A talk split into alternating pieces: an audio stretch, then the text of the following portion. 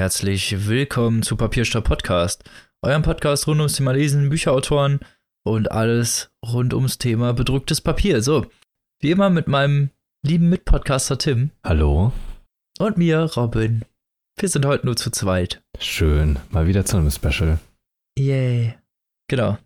Und wie Tim das gerade schon gesagt hat, wir haben uns natürlich zu einem Special hier zusammengefunden, um heute mal die, ja, überragenden Sci-Fi-Bücher des chinesischen Autoren Cixin Liu. Ich hoffe, ich spreche das an dieser Stelle richtig aus. Ich weiß aber nicht, wie das ausgesprochen wird. Ich habe hier gerade seine Wikipedia-Seite offen und da steht es in Lautschrift hinter, wie man ihn ausspricht. Und ich glaube, es ist Jiqing Liu. Aber nagelt mich da nicht drauf fest. Das ist sehr schwierig, Chinesisch äh, auszusprechen. ja, genau. Aber ich glaube, ihr wisst, wovon wir reden, dem Autor der Drei Sonnen-Trilogie. Genau, die bald beendet wird. Beziehungsweise genau, die jetzt schon die wir auch ist. schon im Podcast vorgestellt ja. hatten. Ja, genau. Der letzte Band kam jetzt gerade, ich glaube, eine Woche raus, bevor wir das jetzt aufgezeichnet haben. Ich glaube, der ist erst seit ein paar Tagen raus, aber ist auch egal. Ah, okay, okay. Genau, der neueste Band ist jetzt raus und deswegen haben wir gedacht, wir machen mal zu diesem Anlass ein Special, weil das neue Buch stellen wir natürlich jetzt auch in, innerhalb der nächsten paar Folgen vor, Mhm. aber wir hatten jetzt nämlich noch äh, Die wandernde Erde und die beiden Kurzgeschichten beziehungsweise Novellen Spiegel und Weltenzerstörer und genau, wollten darüber mal sprechen, über die Bücher, weil wir haben die gelesen, auch ein Genau. bisschen so als Zwischenmahlzeit zu dem letzten Teil der Trisolaris-Trilogie, damit man dann so was für dazwischen hat. Ja, ganz genau.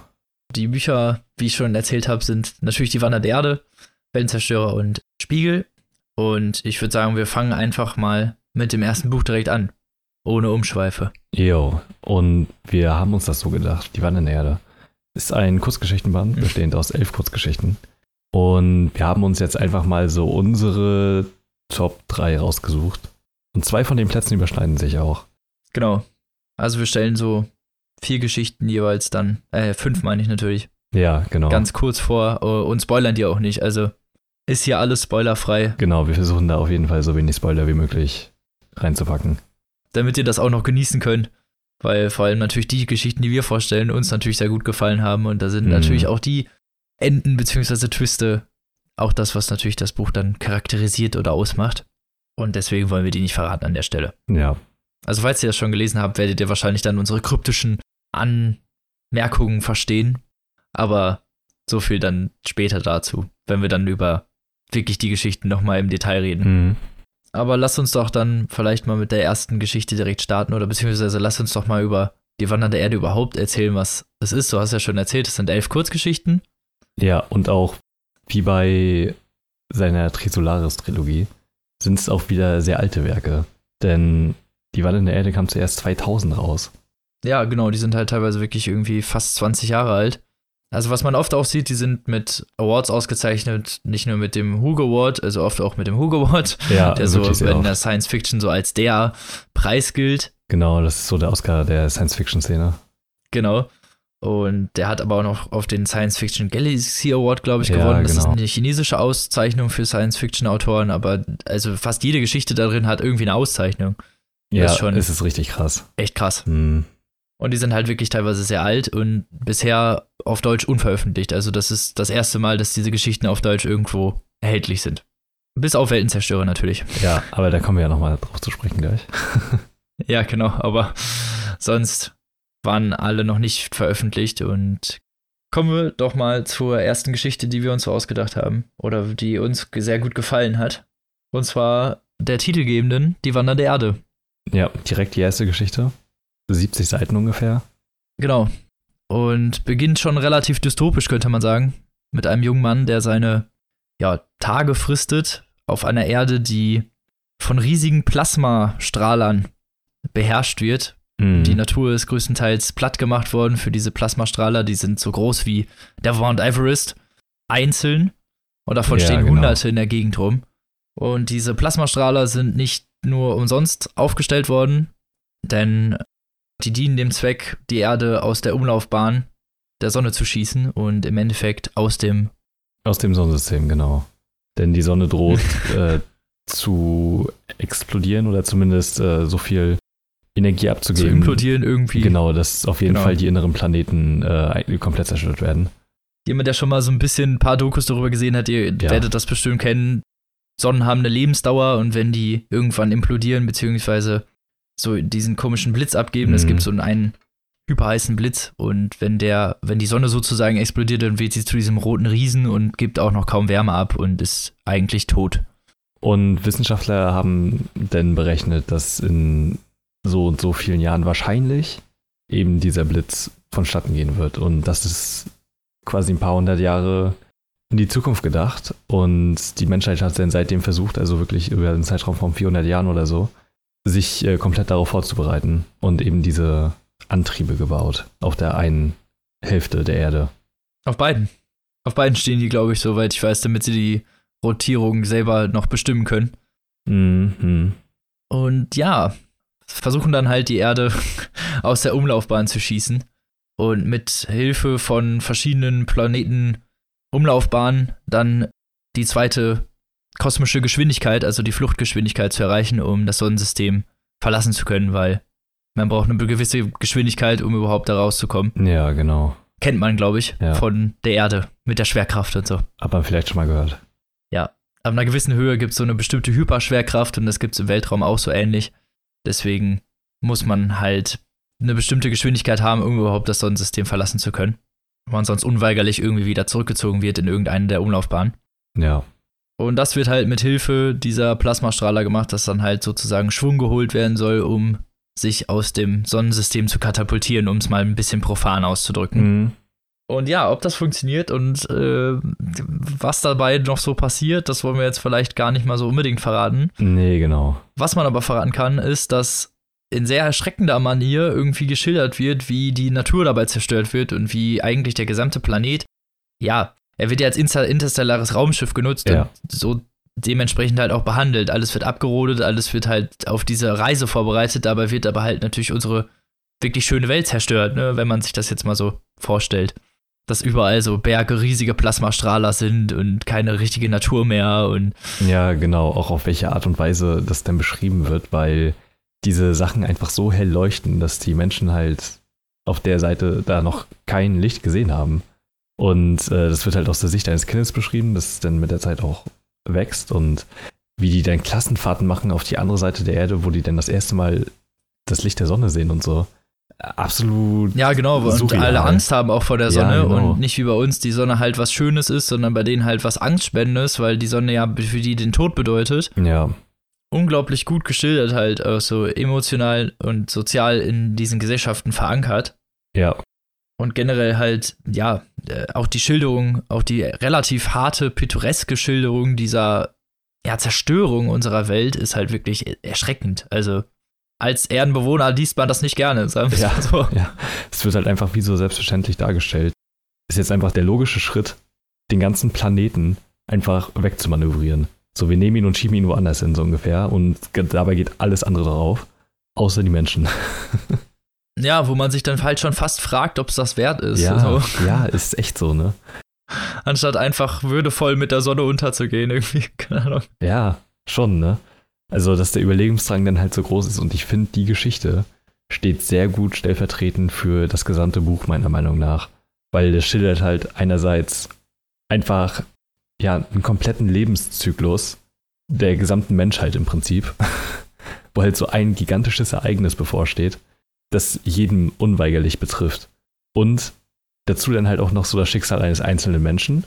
Was darin so gut verwoben wird, halt auch in dieser ganzen Geschichte, ne? Ja, genau. Und halt das Schicksal des Universums so. Und das sind Themen, die sehr oft in diesen Geschichten vorkommen. Und ich muss sagen, ey, mit was für einer Art und Weise das vonstatten geht, ne? Alleine, dass das auf 70 Seiten gebannt ist. Ohne Witz, das wäre halt eigentlich der Stoff für so ein tausendseitiges Buch. Ja, auf jeden Fall. Wie unglaublich gerne ich diese Reise lesen würde, ne? Ja, ist echt so, ey. Und er schafft es halt einfach, das Ganze, wie es dazu gekommen ist, dass es jetzt so ist und dass es dann auch so vonstatten gehen wird, einfach auf 70 Seiten komplett klar und nachvollziehbar zu schildern. Das ist es halt, finde ich, dass er einen in so diese Theorien so gut reinziehen kann und das so realistisch irgendwie verpacken kann, dass man da halt wirklich als Leser das gar nicht unbedingt hinterfragt, was da jetzt gerade passiert, sondern sich eigentlich mehr Gedanken darüber macht, was sein würde, wenn uns das passiert. So, und das ist wirklich erschreckend, was da für Szenarien produziert werden teilweise. Also jetzt, es sind nicht alle so negativ. Also ne, die Wanderer der Erste Ja, ist ja. natürlich kein, keine utopische Geschichte. Es gibt auch durchaus äh, nettere Geschichten, zu denen kommen wir aber noch. Aber gerade irgendwie durch diese ja fast passive, negative, Mhm. dystopische Sicht brilliert, finde ich, nochmal so dieser, weiß ich nicht, diese Liebe zur Erde irgendwie, weißt du, was ich meine? Weil Ja. er in seinen Büchern, das ist das, was die Menschen irgendwie in seinen Büchern auch immer ausmacht, die Liebe zur Erde und irgendwie versuchen wollen, die Menschheit weiterzubringen irgendwie. So, das ist halt, finde ich, das, was seine Bücher auch so ausmacht, dass die Menschheit, also dass die Menschheit da in den Büchern sehr klar als Menschheit auch mal rauskommt und nicht als undefinierbares Konglomerat aus verschiedenen Parteien, die sich halt eigentlich die ganze Zeit nur aufs Maul hauen. Ja, genau. Und es ist halt eigentlich immer was, wo die Menschheit eigentlich komplett machtlos ist. Also normalerweise ist es dann immer so eine Naturgewalt. In den meisten Fällen bei ihm ist es dann halt einfach der gesamte Kosmos, der die Erde zerstören will. So. wie, wie die Menschheit denn versucht, es zu schaffen, trotzdem noch irgendwie weiterzukommen. Ich finde den Ansatz, das ist sehr interessant und auch wie er es halt beschreibt, das, die opfern ja wirklich einfach alles. So, da wird halt auch der Alltag geschildert von denen und es klingt einfach fürchterlich, ja. Wirklich ganz schlimm. Also es ist wirklich unvorstellbar schl schlimm, so auch wirklich dieses, wenn die sich freuen, dass sie mal gerade so kurz an der Sonne vorbeikommen, mal ganz kurz Frühling ist irgendwie für uns. Ist ja Genau, total normal, genau. dass es mal ein bisschen warm ist und dass die Bäume blühen. Ja. Nicht die Bäume, die, die Blumen blühen und äh, wie gesagt, überhaupt so dieser ganze, weiß ich nicht, romantische Naturfaktor irgendwie so, der wird da halt, Ja. der wird so, so sch schreckenhaft irgendwie runtergebrochen, dass man halt wirklich Angst bekommt. So. Ja, ist halt wirklich so. aber auf eine, ja, als auf eine, ich will nicht sagen positive Art, aber schon. Gerade dadurch irgendwie schafft es das Buch irgendwie einen da reinzuziehen und ähm, den Leser auch dazu zu bringen, sich selbst über das Thema Gedanken zu machen. Ja, und er macht das halt mit so einer Mischung aus wissenschaftlichen Science-Fiction, aber halt auch fantastischen Science-Fiction. Also er hat da auch technische Beschreibungen und Berechnungen drin und so. Und das nimmt jetzt aber nicht Ausmaße wie bei einem Jules Verne an oder so, wo halt, weiß nicht, über die Hälfte des Buches einfach nur beschrieben Ja, wird, wie das Raumschiff Seiten aussieht. über irgendwie nur einen Antrieb beschrieben Ja, wird. genau. Also es wird teilweise schon explizit beschrieben, wie einige Sachen funktionieren. Aber halt sehr kurz und glaubwürdig, habe ich das Gefühl. Genau. Äh, Und vor allen Dingen verständlich. Also selbst, obwohl da halt fachspezifische Ausdrücke benutzt werden, werden die, wenn die halt wirklich zu fachspezifisch sind, in den Anmerkungen erklärt, sodass man dann halt wirklich weiß, okay, alles klar, das bedeutet das jetzt. Zum Beispiel zweite Fluchtgeschwindigkeit oder äh, zweite Mhm. kosmische Geschwindigkeit wusste ich zu Anfang jetzt nicht, was gemeint ist. Als dann da Fluchtgeschwindigkeit stand, konnte ich mir schon ein bisschen mehr darunter vorstellen Ja. solche Sachen, ähm, zum einen bildet es natürlich auch, wenn man Mhm. sich sowas anguckt und zum anderen ähm, schafft er das halt auch vor allem durch diese wissenschaftlichen ja, Begriffe und die Herangehensweise, das halt irgendwie alles realistisch darzustellen. Ne? Also heutzutage ist halt nun mal Wissenschaft das Nonplusultra, woran man sich halt hält. Der Glaube sozusagen der Menschheit hängt halt an der Wissenschaft und dadurch wirkt das halt alles sehr realistisch. Ja, ich finde auch krass bei der Geschichte, dass es da anscheinend einfach keine Nation gibt, beziehungsweise dass das einfach keine Rolle spielt, weil die Welt halt einfach als ein Ganzes dargestellt wird. Das ist, finde ich, auch oft bei seinen Büchern so interessant, dass das, dass die Menschheit dann schnell als Ganzes irgendwie handelt, weil wir von irgendwelchen Katastrophen heimgesucht werden und man sich dann denkt, okay, alles klar, Hm, genau. wir können jetzt nicht mehr diese äh, Egoistentaktik fahren, indem wir uns alle gegenseitig die Ressourcen klauen, sondern müssen halt dann doch als Einigung agieren und das ist halt schön, dass es dann auch in dieser Art von Sci-Fi mal so als auch geeinte Menschheit aufgetreten werden kann, weil sonst hast du ja gerne mal trotz dystopischer Hintergründe äh, Revolutionskämpfe, Aufstände, Leute, die sich trotzdem gegenseitig noch bekriegen wollen. Wir können ja mal zum Beispiel so was wie Metro 2033 anführen. ja, ne? stimmt. Das ist ja eigentlich immer so der Klassiker, ne? dass es dann mehrere Fraktionen gibt und das ist halt quasi so ein Mikrokosmos der Gesellschaft an sich ist.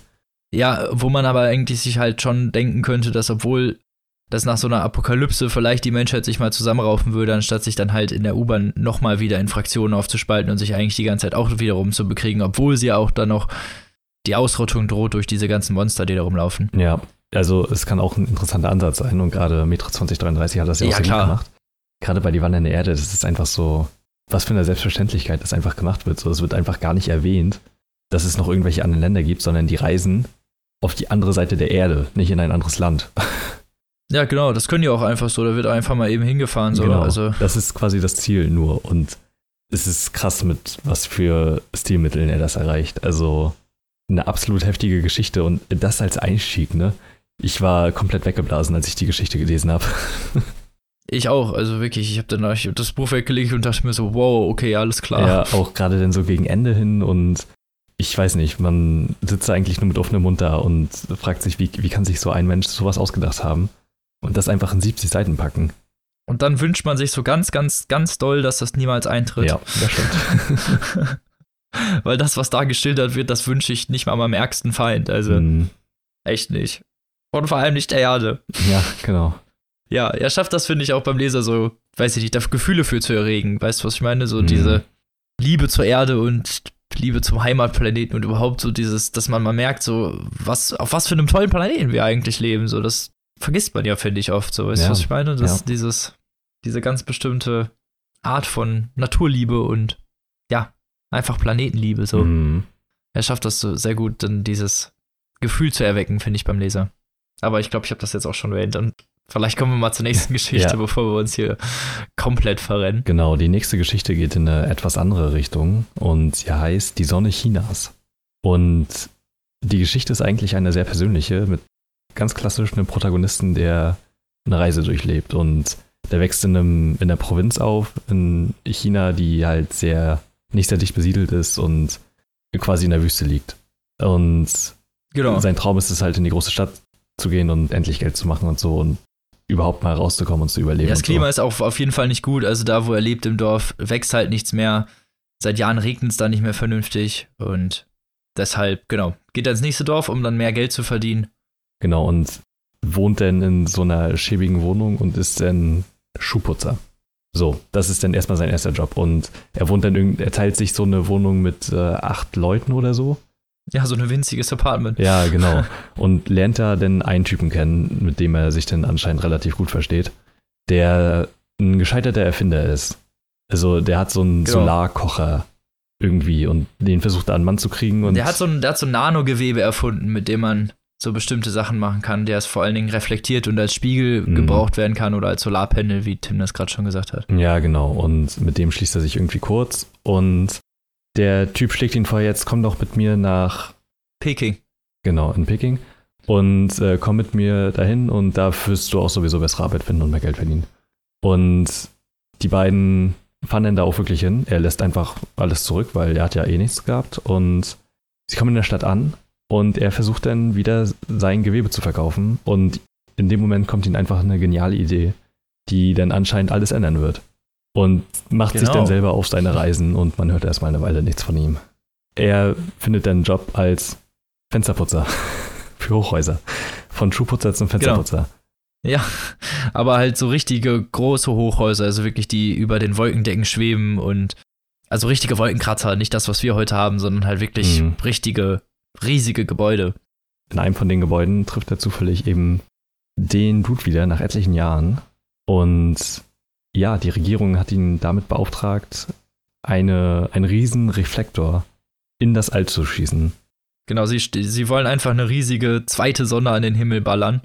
Die soll dann halt die Sonne Chinas heißen, ein riesiger, aus diesem Nanogewebe bestehender Ball, könnte man Mhm. sagen, der dann in der Umlaufbahn schwebt und das Sonnenlicht dann nach gewünschten Forderungen so reflektieren kann, dass das Wetter sich halt beeinflusst und bestimmte Regionen besser ja, bewässert werden oder überhaupt besseres Klima erhalten. Genau. Das geht auch alles gut und es klappt alles. Nur nach so zwei Monaten oder so beginnt die Sonne irgendwie schwächer zu werden, die Sonne Chinas. Und es scheint ein Problem zu geben, was vorher nicht bedacht wurde, und zwar, dass die dreckig wird.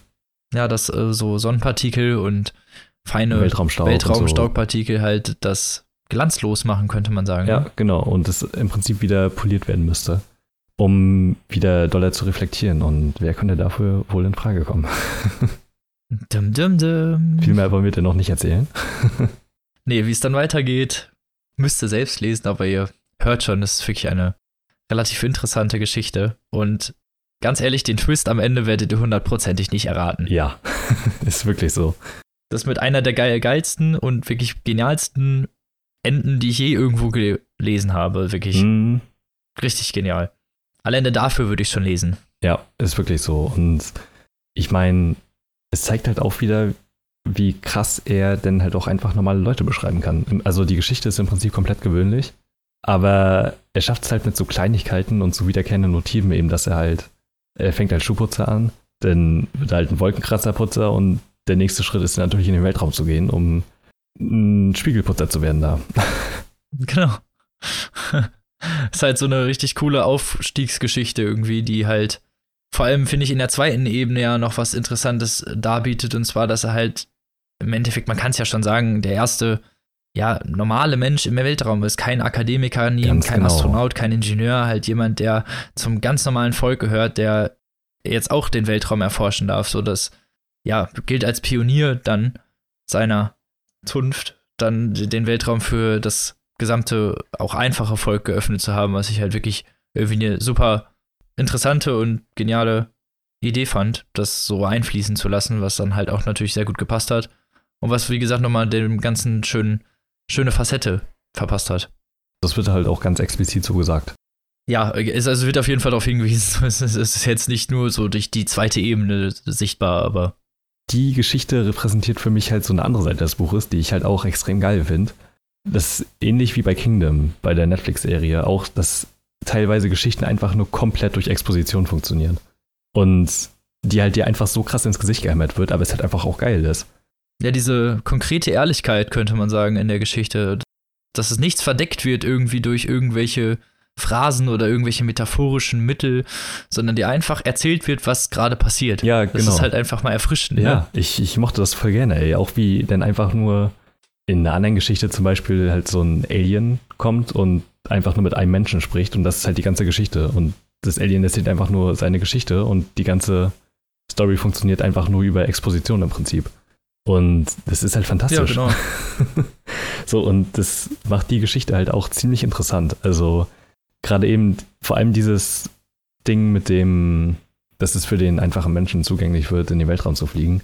Es wird halt wirklich eins zu eins so buchstabiert und auch die Konsequenzen daraus werden dir halt auch so vorgetischt und du hast denn beim Lesen halt Zeit, dich auf was anderes zu konzentrieren, als halt auf die Handlung oder das, was da drin verborgen liegt oder so, nämlich auf das, was denn da tatsächlich steht. Und ich mag das sehr gerne, weil das tatsächlich etwas sehr Ungewöhnliches ist, zumindest für westliche Verhältnisse. Ich finde es in diesem Fall halt auch sehr gut, weil man sich dann halt besser auf die, Einf also die Feinheiten der Geschichte konzentrieren genau. kann und nicht dabei so festhängt, um jetzt durch, wie gesagt, die irgendwelche metaphorischen Mittel dann die Charakterentwicklung erahnen zu können oder Vorsehungen, die da gemacht werden, die dann vielleicht irgendwie erfüllt werden. Das macht er halt einfach nicht. Solche, solche Mittel kommen dann drin nicht vor, was halt irgendwie, wie gesagt, auch sehr erfrischend ist. Liest sich halt schneller so und dadurch leicht verdaulicher und die wissenschaftlichen und ja eher tieferen Themen werden dadurch halt präsenter, wodurch man sich darauf besser konzentrieren kann. Und es wird da auch durchaus philosophisch. Also es sind teilweise echt wunderschöne Beschreibungen darüber, wie er über das Weltall nachdenkt und wie er das Weltall wahrnimmt da waren halt echt ein paar wirklich krasse Sätze und Beschreibungen drin. War wirklich einfach verdammt gut geschrieben.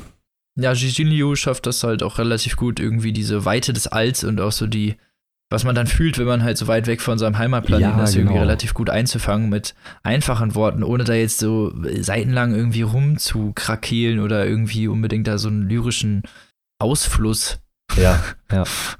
rauszuprügeln, so, sondern halt wirklich irgendwie in wirklich teilweise drei, vier Sätzen dir das halt so gut und ehrlich irgendwie präsentiert, dass du gar nicht anders kannst, als das so anzunehmen.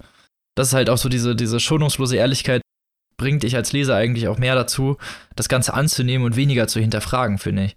Da gab es auch so einen richtig geilen Moment, wo ich übelst ganz laut bekommen habe, wo er im Weltraum ist und dann geschrieben wird, so er glaubt, sein Dorf zu sehen. Und seine Eltern winken ihm zu und er winkt zurück in dem Wissen, dass beide es natürlich ja, nicht wahrnehmen können. Und, so generell, oh, ich fand die Geschichte insgesamt so sehr zu Tränen rührend auf jeden ja, Fall. Wirklich wahnsinnig gut beschrieben und auch so emotional. Also, obwohl die Beschreibungen so eigentlich immer relativ kalt und neutral wirken, also ohne das jetzt groß negativ zu meinen. Aber denn mit, mit solchen das Momenten. Es ist halt nicht so aufgebauscht, so. Es ist alles ziemlich klein gehalten. Gerade durch diese, ja, aber gerade durch diese feinen Nuancen ja. kommt es halt irgendwie viel klarer, finde ich, durch. Und dann haben so feine Sätze wie das, was du gerade erzählt hast, halt so unglaublich tiefe Bedeutung, ja. wofür man dann halt auch gar nicht unbedingt dann 15 Absätze braucht, um das dann halt zu manifestieren. Ja, genau. Auch das hätte wieder Potenzial für einen ganzen Roman gehabt, eigentlich. Also die ganze Geschichte. Für uns schon, ja. So, also Fall. alleine diese Aufsteigersache und so, das ist halt schon perfekt in drei Akte strukturiert. So, du brauchst, das schreibt sich eigentlich schon von selber, aber auch das wieder nur 70 Seiten und echt perfekt kurz gehalten, auf einen perfekten Punkt zu Ende gebracht und eine fantastische Geschichte mal wieder. Wirklich. Kann ich nur so unterstützen. Eine unserer Lieblingsgeschichten. Ich glaube, das war halt auch die Geschichte, wo wir beide direkt gesagt haben, okay, die muss auf jeden Fall mit ja, rein. Definitiv. Sehr lesenswert, ihr hört es jetzt schon, aber wir haben noch ein paar Geschichten, von denen wir euch berichten wollen, falls ihr noch dabei seid. So, dann würde ich mal mit der nächsten einfach mhm. weitermachen und das ist nämlich äh, das Mikrozeitalter. Es ist theoretisch eine Nachgeschichte zu Die wandernde Erde, aber das stimmt nicht so ganz. Eigentlich ist es so eine Parallelgeschichte, könnte man sagen. Also auch in mhm. der Geschichte soll die Sonne explodieren und der Protagonist wurde vor ein paar hundert Jahren weggeschickt, um in anderen Galaxien bzw. Sonnensystemen äh, bewohnbare Planeten zu besuchen auf dem Rückweg sind halt alle seine Crewmitglieder gestorben und durch die Lichtgeschwindigkeits- und äh, Zeitverschiebung sind halt auf der Erde mehr als, ich weiß gar nicht, 1000 Jahre vergangen oder ja, ja. 2000. Obwohl für ihn nur eigentlich ein paar Jahre vergangen sind, glaube ich, irgendwie neun oder so. Irgendwie sowas. Also er, er war jetzt nicht zu lange unterwegs, aber die Erde hat sich halt irgendwie mehrere tausend Jahre weiterentwickelt. Und als er zurückkommt, ist die Erde leider von der Sonne zerstört worden, augenscheinlich. Er landet dann auf der Erde und bekommt eine sehr seltsame Funkübertragung, in der äh, so ein kleines oder ein junges Mädchen sitzt, die dann mit ihm redet und ihm erzählt, sie sei die Herrscherin der Welt. Und er erzählt, ja, dass die Menschen ähm, tot wären, sozusagen, und leider von dem Sonnenblitz getötet wurden. Er glaubt, das ist halt eine schlechte Computersimulation, verlässt das Schiff, weil diese Anführerin irgendwie mit ihm reden möchte und findet dann auf dem Boden so eine kleine Kugel, und als er ganz genau hinsieht, sieht er dieser Kugel eine Stadt, eine Miniaturstadt. Und anscheinend reden diese kleinen Menschen aus dieser Miniaturstadt mit ihm und sind gar keine Computersimulationen, sondern Menschen, die einfach nur sehr, sehr klein sind. Und dann kommt halt raus, dass bevor die, bevor der Blitz explodiert ist oder bevor die Sonne die Erde zerstören konnte, haben die Menschen sich sehr, sehr klein gemacht, genetisch, um das Ganze zu überleben.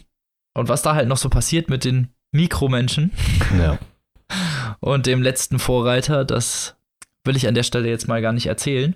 Aber es ist halt eine unglaublich interessante Geschichte, finde ich. So ja. überhaupt dieser Twist mit den Mikromenschen mhm. und sie reden auch dann die ganze Zeit von Mikro- und Makromenschen und so.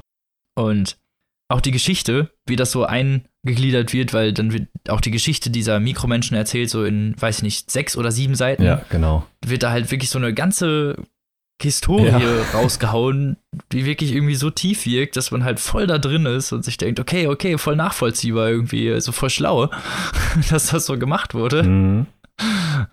Man ist irgendwie richtig beeindruckt, so ganz oft von überhaupt diesen Ideen, auf was man kommen kann. So. Ja, und er begründet das halt auch immer und, so gut, ne? Und nachvollziehbar. Ja, auf jeden Fall. Auch so nachvollziehbar irgendwie, ja. so dass man sich denkt, ja, okay, die hatten ja eigentlich gar keine andere Wahl. Ja, wirklich, ne? genau. Und ja, diese Mikromenschen sind auf jeden Fall eine sehr lustige Idee, finde ich. Das hat mich halt insgesamt an Liebling, ich habe die Kinder geschrumpft erinnert, so diese, dieses ganze Flair und hat mich dahin so zurückgebracht, weil ich das eh immer interessant finde, so Miniatur gegen richtig großen Mensch und das gibt öfter in dem Buch. Ich ja, will jetzt nicht sagen, stimmt. an welcher Stelle noch, aber das kommt öfter vor und ich finde diesen, weiß ich nicht, das macht, das macht man heutzutage irgendwie nicht mehr, dieses Miniatur gegen ja, Riese. Ne, ist so ein, Gedöns. Das ist wirklich so ein 80er-Jahre-Ding. Äh, worauf dann immer nochmal so angespielt wird, also auch Reise in sich natürlich, auch fantastischer Film, auch bis heute, aber da wird dann so angespielt in so Rick and Morty oder auch in Futurama ganz oft auf genau diese Sachen, aber genau. halt selber nicht wirklich was Originelles selber kreiert. Also schon, ne? also ich will jetzt nicht Rick and Morty oder Futurama unterstellen, dass sie nicht kreativ werden oder so. Ja, aber es ist halt schon eher ein kultureller Cameo als wirklich eine eigene Idee. Genau, und das ist halt wirklich was komplett eigenes, mit einer komplett eigenen Geschichte und halt auch einer ganz eigenen Herangehensweise. Also auch so eine Gesellschaft zu porträtieren und die dann halt auch in Konflikt treten zu lassen mit halt eben einen großen Menschen einfach. Alleine die Idee. Ja. Ja, wirklich eine mega geniale Idee, so überhaupt insgesamt. Und auch wie die Mikromenschen sich daraufhin verändert haben, weil die sind nämlich nicht so normal, wie man das vielleicht denken mhm. könnte. Auch was es da so für gesellschaftliche Veränderungen gegeben hat. Und ja, alles, was ihr so euch im Spektrum, was Mikromenschen ausmachen könnten, vorstellen könnt, wird wahrscheinlich irgendwie da auch abge fragt. Das finde ich halt auch interessant, dass Ja, auf jeden ne? Fall jede Facette irgendwie beleuchtet wird, auf der, an die man selber gar nicht vielleicht in der Sekunde gedacht hätte und sich dann denkt, ja, okay, stimmt, macht irgendwie Sinn. Dass es jetzt so und so läuft, dass wenn die Mikromenschen so klein sind, dass sie dann zum Beispiel nicht mehr darauf achten müssen, äh, sich hygienisch zu verhalten, weil es gibt keine Bakterien mehr. Bakterien sind halt so groß wie sie selbst. da denkt man halt im Vor so über sowas Hm. zum Beispiel denkt man halt im Vorhinein gar nicht nach. So, da denkt man sich so, jo, stimmt.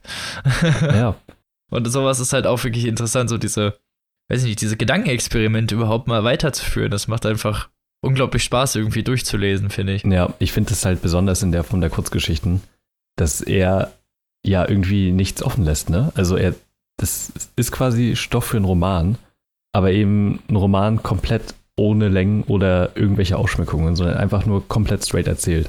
Er hat einfach nur eine Idee, ballert da alles rein und erzählt die aber auch zu Ende. Also sowohl mit der ganzen Geschichte als auch einfach nur die Idee an, als solche. Wobei ja eigentlich Kurzgeschichten Ja, genau. viel mehr ja so ein Niederschreiben von der Idee ist, wo ja noch viel offen bleiben kann und so und das ja auch oftmals der Reiz ist, aber er erzählt das halt einfach so straight durch. Die Geschichten sind, die könnten so für sich halt fest so stehen bleiben. Das sind wirklich wie fast so eine Anthologieserie, so, die halt für sich steht. Ja, genau. wo es halt jede einzelne Folge so ein eigenes Kapitel, klar, mit Sci-Fi-Elementen jeweils, Mhm. aber im Endeffekt hat man dann immer was Neues und wie ihr gerade ja auch gehört habt, es gibt wirklich, also es sind wirklich so ein breit gefächertes Facettenreichtum, das ist echt Ja. unnachahmlich. Das kenne ich in der Form vom Sci-Fi mittlerweile nicht mal mehr, also ich, weißt du? Mhm. Das ist so dieses, das mit ähm, jetzt den chinesischen neuen Sci-Fi-Autoren ein bisschen mehr thematische und auch erzählerische Diversität einzieht, finde ich sehr schön. ja, das ist wahr. Und apropos neue chinesische Science-Fiction-Autoren, kommen wir jetzt mal zu meiner letzten Geschichte. Genau. nämlich Fluch 5.0. Und das ist eine Geschichte, die auf viele Art und Weisen heraussticht aus dem Buch. Einfach weil sie komplett ungewöhnlich ist. Weil die Geschichte ist im Prinzip sehr postmodern und mit einem sehr komischen Ton geschrieben. Also es geht darum, am Anfang wird beschrieben, wie eine Frau sauer ist auf ihrem Ex-Freund und dann halt einen schlafenden Virus programmiert, der sich überall verbreitet, aber nichts macht. Und der wird dann irgendwann aufgegriffen von jemand anderem und weiterprogrammiert und so entwickelt sich das langsam nach und nach, eben, also Fluch 1.0, Fluch Fluch 2.0 und so weiter. Man kann sich vielleicht denken, dass der Fluch bis Fluch 5.0 geht, weil die Geschichte eben so heißt. Und Hm. parallel dazu gibt es Ji Ching Liu selber als Charakter in dieser Geschichte, der gerade auf der Spitze seines Erfolges ist und hochgefeiert ist als einer der besten Science-Fiction-Autoren Chinas und so. Und er trifft, ja, Die Geschichte ist so abgedreht Ja, irgendwie. und er trifft in irgendeiner Großstadt, ich weiß nicht mehr welche, auf jeden Fall einen Kollegen von ihm. Das ist nicht der richtige Name, aber ich habe danach gegoogelt und das ist auf jeden Fall eine Anspielung auf. Äh, witzig, habe ich auch gemacht. Den Typen gibt's wirklich. ja, genau. Also der heißt nicht ganz genau so, aber der Nachname ist, glaube ich, der gleiche oder so. Ja, genau. Und er hat, er hat das Buch, was er geschrieben hat, heißt so wie der Vorname. Ja, ja, stimmt, genau. Auf jeden Fall, man findet sehr leicht raus, wer damit gemeint Deswegen ist. kann man ihn bei Google auch Ja. finden. Stimmt. und die beiden schließen sich zusammen und Li Chengdu berichtet dann über eine Idee, die er hat von einem gigantischen Epos, irgendwie 5000 Seiten lang und alles erzählt er ihm in einer sehr alkoholreichen Nacht. Und der Dude ist so angetan davon, der eigentlich mehr Fantasy schreibt, dass er die gleiche Geschichte aufgreifen will, nur eben aus seiner Sicht schreibt. Und das soll das größte Werk aller Zeiten werden. Und sie schreiben es mehrere Jahre lang und gehen damit fast pleite und finden einfach, finden einfach keinen Verleger. Und nehmen dann das ganze Geld selbst in die Hand und verlegen das Buch selber, lassen eine gigantische Auflage drucken, weil sie sich hundertprozentig sicher sind, das Buch wird ein Erfolg und am Ende verkaufen sich 25 Ausgaben. ja, das fand ich irgendwie so witzig. Ja. Äh, Ja, viel mehr will ich auch gar nicht erzählen, weil irgendwann kommt dann natürlich eine Schnittstelle mit, der, mit diesem Virus und sie landen dann halt auf der Straße, weil sie einfach kein Geld mehr haben. Also beide. Genau. Und sind dann Landstreicher und müssen Ja. halt fortan irgendwie in so einem Park leben, sind halt Obdachlo Obdachlose. Penner. Ja, genau. Aber, Kein Witz. Aber denen, also denen geht jetzt auch nicht irgendwie schlecht oder so, weil sie obdachlos sind. nein, ne? nein, nein. Ich finde es halt nur witzig, dass er sich selber in diese Rolle reingeschrieben Ja. hat, so, wo ich mir denke, warum? Ja, So. Und er muss voll den Hate auf den anderen haben. Ich weiß nicht wieso, aber Ich weiß es nicht, ey. Oder, oder ist es sein Kollege? Ich weiß es nicht Ja. genau, weil es könnte halt neck, also es könnte neckisch gemeint sein, könnte aber auch ziemlich, also könnte halt auch sehr, ja, kritisch gemeint sein. Kommt immer auf die Perspektive an, die man dann da irgendwie drin sehen Ja, will. genau so. Die Geschichte erfüllt halt richtig viele postmoderne Kriterien. So, es ist halt echt so ungewöhnlich lustig geschrieben. Also alleine von dem, was da passiert, auch das Ende. Es ist alles extrem ironisch und sehr böse. Aber auf eine lustige Art und Ja, Weise. auf jeden Fall. Und für seine Art auch sehr wenig Sci-Fi-lastig ja, eigentlich. genau. Also so am Rand und man merkt schon, dass die Welt futuristischer ist und so. Aber ja, stimmt, deutlich noch in der Realität verankert als die anderen Sachen. Auch deutlich greifbarer. Aber wirklich interessant, also überhaupt gemacht. So die Herangehensweise an die Geschichte war halt mal eine andere. Und das ist ja das, was ihr jetzt vielleicht auch durch die Erzählung gemerkt habt, dass man halt dann doch wirklich, wie ich es vorhin schon gesagt habe, sehr facettenreiche Thematiken abgegriffen Ja, werden. genau. Und dadurch halt das Buch doppelt lesenswert machen und insgesamt einfach zu einem tollen Erlebnis. Ja, ist so. Auch mit dieser Metafiktionalität in der Geschichte. Ich bin darauf zuerst gar nicht klar gekommen. So, weil es einfach komplett nicht das ist, was er sonst so schreibt. Also abgesehen von dem Inhaltlichen ist es halt so äh, komplett weit ab. Und ich weiß auch nicht, ob ich die Geschichte gut fand. Ich finde die einfach nur sehr erwähnenswert. Und man kann, glaube ich, sehr gut darüber reden. Ja, das finde ich auch. Also, da war ich mir halt auch nicht sicher, ob ich so so gut Mhm. fand, aber irgendwie interessant halt auf jeden Fall. Also, sagen wir es mal so, es gibt auf jeden Fall bessere Geschichten in dem Buch. Definitiv. Aber es ist eine der interessantesten Geschichten, weil sie halt natürlich so aus dem Konzept rausfällt. Ja, das stimmt. Und ich würde sagen, wir beenden das Buch hier mal an der Stelle. Es gibt noch viele andere Geschichten. Zum Beispiel die Göttergeschichte, die auch sehr, sehr interessant ist. Oh ja. Und auch sehr, sehr ungewöhnlichen Blick auf die Entstehung des Universums hat und was daraus folgt. Wirklich habe ich in der Form auch noch nie gelesen. Auch die Gefühle, die damit abgegriffen werden, so dieses Belastung und Verantwortung gegenüber seinem Schöpfer und sowas. Also ja, wirklich interessant gemacht. genau. Also ich, Ja, ich glaube, also, ähm, wir können da eine komplette Empfehlung aussprechen. ja, komplett für das gesamte Buch. Also, bam. Es hat 620 Seiten, also es ist auf jeden Fall eine Ecke länger, aber es sind ja auch halt, wie gesagt, elf Geschichten. Die kann man natürlich auch, finde ich, gut in so einem Abstand lesen oder mal zwischendurch, wenn man jetzt nicht so viel gerade zu tun hat oder halt momentan nicht Bock hat auf seine mega lange Romangeschichte, dann kann man ja zwischendurch mal so eine 70 Seiten Kurzgeschichte lesen, dann ist man halt auch durch. Ja, genau. Und es gibt mal wieder sehr guten Anhang und Erläuterungen und ein Essay am Ende des Buches. Äh, Das mag ich immer sehr bei seinen Büchern, weil sowas hat man auch in der Form irgendwie nicht. Und ich mag das sehr gerne. Nee, finde ich auch, weil es vor allem dann die asiatische Kultur oder vor allem die chinesische Sci-Fi einem so ein bisschen näher bringt und einem so ein bisschen erzählt. Und man versteht da so ein bisschen mehr, was denn abgeht. Das gibt also wirklich nochmal so ein bisschen mehr, weil das ist ganz oft hinten in den Büchern, aber in diesem Fall war das Essay halt wirklich sehr interessant, Ja, weil es halt um die historische Entwicklung des Sci-Fis in China geht und wieso wir davon noch nichts gehört haben und das ist natürlich, finde ich, schon mal ziemlich interessant zu wissen. vor allem, weil es jetzt irgendwie 20 Jahre später bei uns angekommen ist. Auch sehr gut. Ja, eben. Sehr schade, aber wenigstens immerhin. Spä besser später als nie, wie man so schön sagt. Und um mal auf die Hardfacts zurückzukommen, das Buch ist bei Heine erschienen, wie alle die Bücher, die wir jetzt Mhm. vorstellen, weil Xixi Liu halt alles bei Heine veröffentlicht. Äh, rausgekommen dieses Jahr erst, ich glaube im Februar oder im Januar, ich weiß es nicht mehr genau. Und kostet nur 15 Euro. Deswegen vor allem können wir es empfehlen, weil es halt nur 15 Euro kostet, 620 Seiten und 11 Geschichten. Also, Es ist wirklich vollgepackt. das sage ich selten, aber das ist ja mal ein Schnäppchen. Ne? ja, ist so. Selten sowas Abwechslungsreiches und Originelles gelesen. Ja, die Dicke mag vielleicht halt so im Laden erstmal abschrecken, aber wie gesagt, es sind halt elf Kurzgeschichten, es liest sich super schnell durch. Also ich habe jetzt, ich habe glaube ich fünf Tage dran gelesen Ja, oder so. ja.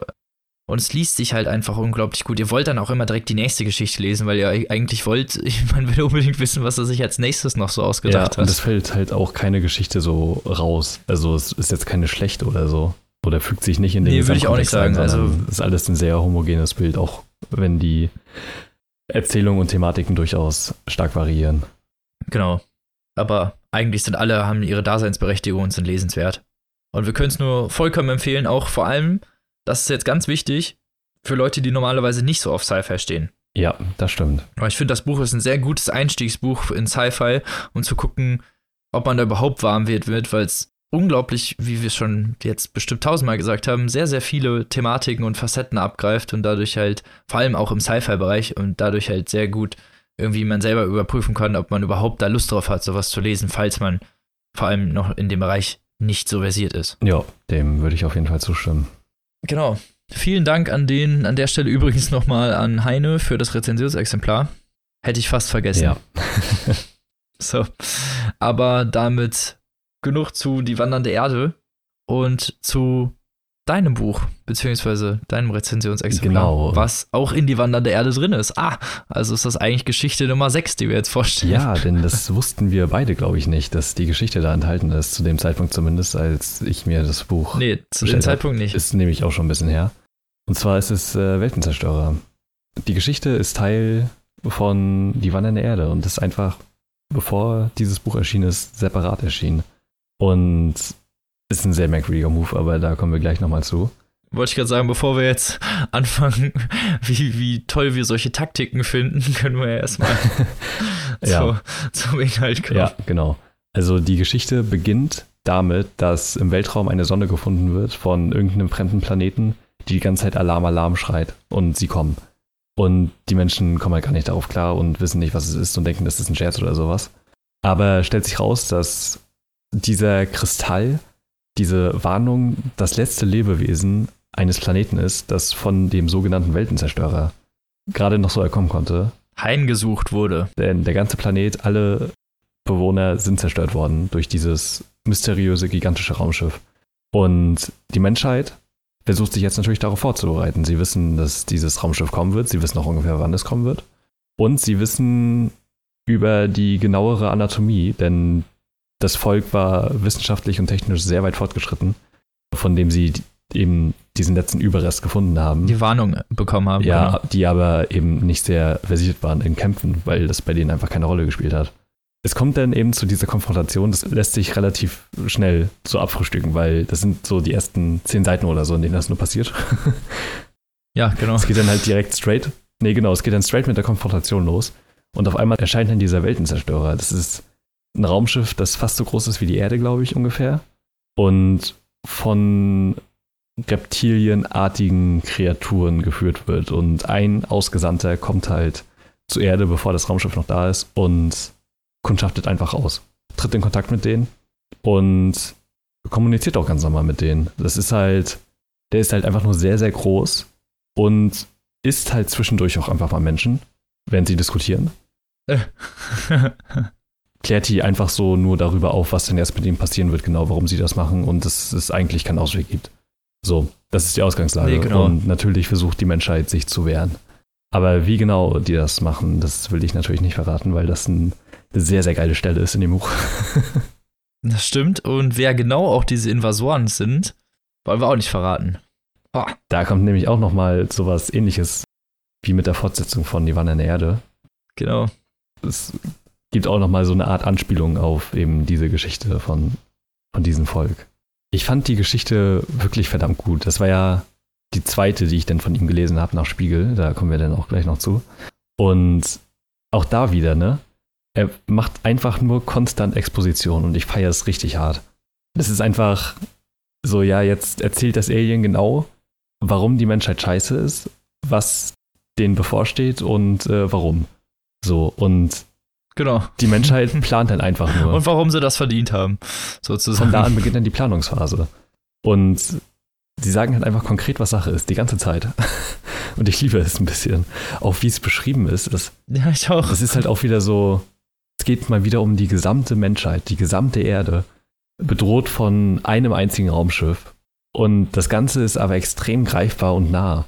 So, ich verstehe nicht, wie man sowas hinkriegen kann, weil genau das ist nämlich mein, ja, mein ja, Kritikpunkt bei so genau. vielen Marvel-Filmen oder so, wo es dann halt immer nur um die Bedrohung der Welt geht. Oder um jemanden, der wieder die Weltherrschaft an sich reißen will oder so. Und ich denke mir, nee, habe ich jetzt absolut keinen Bock drauf, reizt mich null. Und äh, habe ich alles schon tausendmal gesehen. Aber bei ihm denke ich mir so, erzähl mir bitte mehr. Ich will mehr von diesen Reptilien Ja, wissen. auf jeden Fall. Er schafft das halt auch irgendwie durch diese Abstraktion oder durch diese, kann, man könnte fast sagen, Objektivität, die da erzeugt wird, dadurch, dass ne, die ganze Menschheit als eins gesehen wird, aus so, ein, so bestimmte Thematiken abzugreifen, die man sonst so aus der Nähe wahrscheinlich gar nicht so betrachten könnte. Ja, genau. Ich hoffe, es ist jetzt klar, was ich Ja, da ja, meine. genau. Ist halt wirklich so. Dass durch diese abgedrehte Sci-Fi Thematik halt teilweise so bestimmte emotionale oder soziale oder von mir aus auch naturelle äh, Thematiken so unglaublich gut eingefangen werden und viel besser, ja, deutlich gemacht werden, gerade durch diese abstrakte Geschichte oder Betrachtungsweise. Ja, genau. Und es kommen halt auch wirklich so ein paar Sachen, die einfach so drüber sind und eigentlich so lustig, wenn du es dir bedenkst, auch gerade äh, wenn es denn zu dem konkreten, zu der konkreten Verteidigung kommt wie die denn das Raumschiff zerstören wollen und so. Und auch dann zu der Ausführung, das ist einfach kompletter Wahnsinn. es ist wirklich komplett, es ist Total aber unglaublich irre. kreativ halt. Man würde auf jeden Fall nicht drauf kommen, sagen wir es so. Ja, ist halt wirklich so. Obwohl, das ist eigentlich das, habe ich das Gefühl, was so ein Kind denken würde. So, ja, was machen wir jetzt, wenn so ein gigantisches Raumschiff ist, dann ballern wir einfach alles drauf, so ungefähr. Und das, ja, genau. Und das macht halt einfach Spaß, das zu lesen, weil das dann halt auch wirklich passiert und auch komplett. Also es wird nichts ausgespart. Das ist nicht einfach so wie bei der Hobbit, der fällt in den Unmacht und ganz, der ganze Krieg passiert dann einfach, ohne dass der Leser es mitkriegt, sondern es wird jedes Detail ganz klar beschrieben. und das ist Liebe. Ja, und auch teilweise erklärt und durchgegangen. Ja. Also jede, jeder Aspekt, der dich irgendwie daran interessiert, wird dir dann halt eigentlich auch dann präsentiert, wenn du dich für ihn interessierst wenn dann jemand Neues zum Beispiel kommt, Alienrasse oder wie auch immer, das dauert nicht lange, bis sie dir erklären, woher die kommen, warum die da sind und warum das so funktioniert, mhm. Wie es funktioniert halt. Und das ist halt super straight und unglaublich interessant halt zu lesen, weil du dann auch mal die Informationen bekommst, wenn du sie endlich mal haben willst. Weil sonst hast du ja immer sogar Bücher, du musst warten, du musst Metaphoriken ja. durchgucken, du musst zwischen Zeilen lesen und so. Das hast du hier halt einfach ja, genau. nicht. Es gibt äh, Charaktere, die nicht miteinander reden oder so und dadurch unnötige Konflikte entstehen, sondern ne, es ist halt einfach straight. So, es ist die Menschheit gegen diese Reptilien und das war's. So. Genau. Was ich auch immer sehr schön finde, was wir vielleicht noch gar nicht erwähnt haben, ist, dass die Charaktere auch immer sehr schön straight bleiben, ja, finde ich. Also sie bleiben sich selbst immer sehr treu. Ja. Ich finde das bei äh, vieler Literatur oft ein bisschen sehr an den Haaren herbeigezogen, wie harsch die Charaktere sich irgendwie über Zeit ja, ändern. Also wirklich auch krasse Persönlichkeitsänderungen innerhalb von wenigen Wochen. Und das ist hier gar nicht so, sondern die bleiben sich halt immer straight. Also wenn der Typ immer relativ heroisch handelt, dann wird er während der Zeit immer heroisch handeln mhm. und nicht irgendwann zwischendurch denken, okay, oh, ich könnte jetzt doch mal nach meinen eigenen ähm, Motiven handeln oder äh, irgendwen unterdrücken, nur weil es mir gerade passt. Ja, genau. Und das finde ich halt schön, diese herrliche Konsistenz, dass man einfach auch ein bisschen, es ist zwar ein bisschen vorhersehbar dadurch, dass man dann bei den Charakteren zumindest weiß, was passiert, aber das macht halt diese kreative Geschichtserzählung wieder wett. Ja, genau. Die fungieren halt auch eigentlich mehr als Werkzeug, um die Idee wirklich ausführen zu können. Aber also haben durchaus auch Leben. Also ich mag die Charaktere auch sehr, gerade bei Die Wanne in der Erde zum Beispiel. Ähm, der Protagonist ist halt ein extrem gut geschriebener Charakter, finde ich. Und auch hier dieser General, um den es da ja geht, bei Weltenzerstörer ja. auch wirklich hervorragend geschrieben. Ja, die haben halt auch wirklich einen guten, festigen Charakter. Also die haben dann so bestimmte Charakterzüge, die einfach auch sehr realistisch irgendwie wirken lassen. So, das ist dann manchmal vielleicht ein bisschen Schubladendenken, aber ja, so ist das halt nun mal. Meistens hat das auch einen Grund, warum es diese Schubladen gibt. Und deswegen ja. erfüllt das das ganz gut. Ohne dabei jetzt irgendwie extra auf Klischees zu gehen oder so. Ne? Ja, also, ja, ja, genau. Kommen wir jetzt mal zu den negativen Seiten, weil Weltenzerstörer ist ja einzeln rausgekommen, bevor es die Wanne in der Erde gab und das Buch kostet auch heute noch 8,99. Ja, das ist jetzt übrigens keine Kritik am Inhalt. Nee, absolut so. nicht.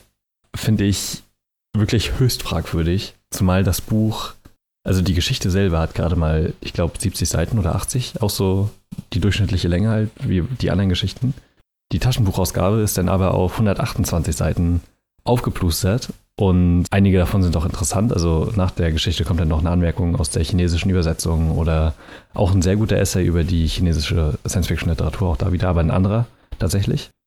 Stimmt, war durchaus interessant zu ja, lesen. Ja, genau, aber dann kommen halt einfach nochmal 40 Seiten Leseprobe von Die drei Sonnen und der dunkle Wald.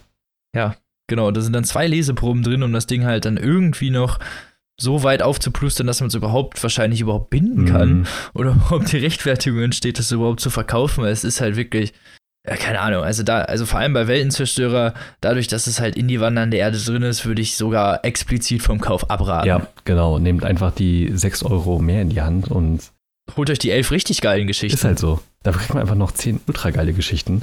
Und da habt ihr auch ein Essay über die ja. chinesische Science Fiction drin. Also Ihr habt auf jeden Fall keinen Verlust, wenn ihr das Buch nicht kauft und stattdessen die Wandernde Erde.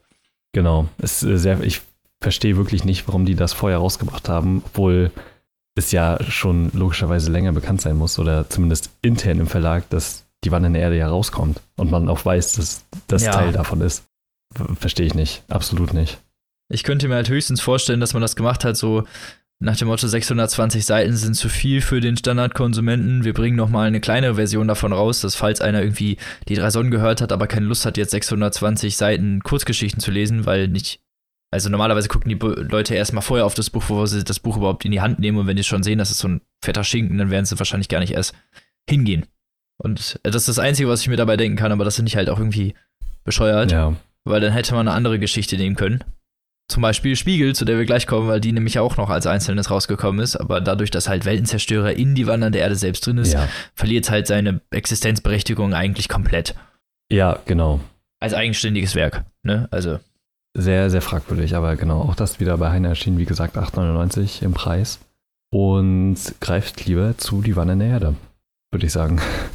Nichtsdestotrotz eine sehr gute Hast Geschichte. Hast du nicht sogar als Rezensionsexemplar ja, gekriegt? Ja, ich habe das als Rezensionsexemplar gekriegt. Wie gesagt, ich wusste noch nicht, dass die Geschichte darin enthalten sein wird, was passiert. Und nee, wir wussten das beide nicht, sonst hätte ich mir das nämlich auch nicht gekauft. Die Geschichte ist ja auch nichtsdestotrotz wirklich gut.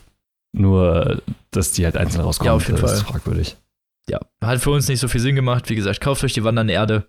Eine viel bessere Idee. So, und dann kommen wir schon zum letzten Buch. Was heißt schon? Wir sind ja auch schon fast bei einer Stunde. Ja. Deswegen hatte sich das ja ganz gut gepasst, dass wir das Vorgeplänkel doch übersprungen haben. Nee, schon fast damit gerechnet. Gibt mehr Diskussionsstoff, als ich dachte. Die letzte Geschichte, auch wieder eine Novelle, die separat erschienen ist, ist Spiegel. Allerdings ist Spiegel zumindest noch nicht innerhalb eines anderen Erzählbandes erschienen. Also es ist noch ein eigenständiges Werk. Genau. Da habt ihr wenigstens noch was, was ihr sonst nirgendwo anders bekommt. Nach Die drei Sonnen die erste Veröffentlichung, äh, also beziehungsweise dann die zweite in Deutschland mit der Novelle. Genau. Und ich glaube, das war halt so als kurzer Happen zwischendurch gedacht, weil die drei Sonnen so super beliebt ja, war. Ja, das ging ja echt krass ab, ne? Dass man wahrscheinlich gesagt hat, okay, wir müssen noch mal irgendwas rausbringen. In Spiegel geht es um einen jungen Beamten im öffentlichen Geschäft, der sehr parteitreu ist und sehr, ja, wertetreu, der wirklich stark an äh, die Moral seiner Nation glaubt und entdeckt einen großen Korruptionsskandal auf, der seinen Vorgesetzten und gleichzeitig Mentor irgendwie beinhaltet und macht sich dran, das zu recherchieren und bringt es auch an, kommt damit aber absolut nicht durch, weil natürlich alles äh, durchdrungen ist und so und ja, er scheitert daran quasi leider. Aber es taucht ein Typ auf, der Abhilfe zu schaffen scheint. Und zwar hat er einfach einen Supercomputer. Man weiß nicht genau woher. ja, und nee, der taucht einfach so auf. Aber mit diesem Computer lässt sich die, das komplette Universum simulieren. Also die Entstehung und alles Mögliche, wenn man die richtigen Parameter kennt. Und man kann anhand dessen demnach auch 42. Korrekt. das ist der Parameter. Das ist der Parameter für alles. Das ist der Parameter für alles. Und natürlich kann man daran denn auch, wenn man das richtige Universum quasi gefunden hat aus all den Möglichkeiten, eben auch den Verlauf der Erde sehen und jedes einzelne Menschen, der jemals existiert hat. Und das führt zu sehr großen Problemen. und ja. ja, viel mehr will ich auch gar nicht sagen, weil das Buch lebt wirklich konkret durch die Idee. Und es hat durchaus auch einige Logik-Sachen, wo ich mir denke, ja, unwahrscheinlich. Zum Beispiel, dass eben die richtigen Parameter ja. bekannt sind. So, das, das ist sowas, genau, ähm, ja. das findet der Dude einfach raus und das, da wird auch gar nicht näher drauf eingegangen. Die Geschichte muss halt vorangetrieben werden, das sehe ich auch ein. Und man schluckt es auch in dem Moment, weil man einfach viel zu fasziniert von dieser Idee ist. Ja, aber bei der kann ich mich noch erinnern, dass, da, dass die die größten Logiklücken irgendwie hatte, beziehungsweise halt man da sich die größten Fragen ja. irgendwie gestellt hat, wie das jetzt irgendwie zustande ja, gekommen ist. Ja, definitiv. Ich fand die Idee einfach so faszinierend und ich mag auch richtig doll, wie er Sachen immer zu Ende denkt. Also, echt, der, der Schlusspunkt der Geschichte ist so bitter und so böse, aber halt auch irgendwie logisch und es macht einfach, es erzeugt ein krasses Gefühl in einem, das zu lesen, weil auch das ist wieder ein so groß skaliertes Problem, wo es auch wieder mal um die gesamte Erde geht und die Konsequenzen, die halt eine einzige Erfindung hat. Ähm, und das wird halt einfach komplett durchgespielt. Und ich, ich mag das halt echt gerne. Also ich, ich lese das sehr gerne. Ich fand die Geschichte allerdings auch eher schwach.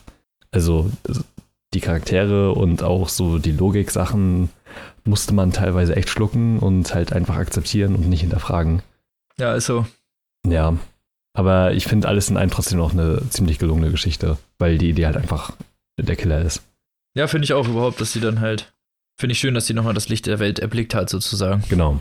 Falls sie jetzt nicht nochmal irgendwo anders rauskommt, weil wir vorhin erst Ja. festgestellt haben, dass jetzt bald sowieso nochmal ein neuer Sammelband rauskommt. Deswegen will ich da mein Urteil jetzt noch nicht so festlegen, aber ich glaube, generell kann man nur sagen.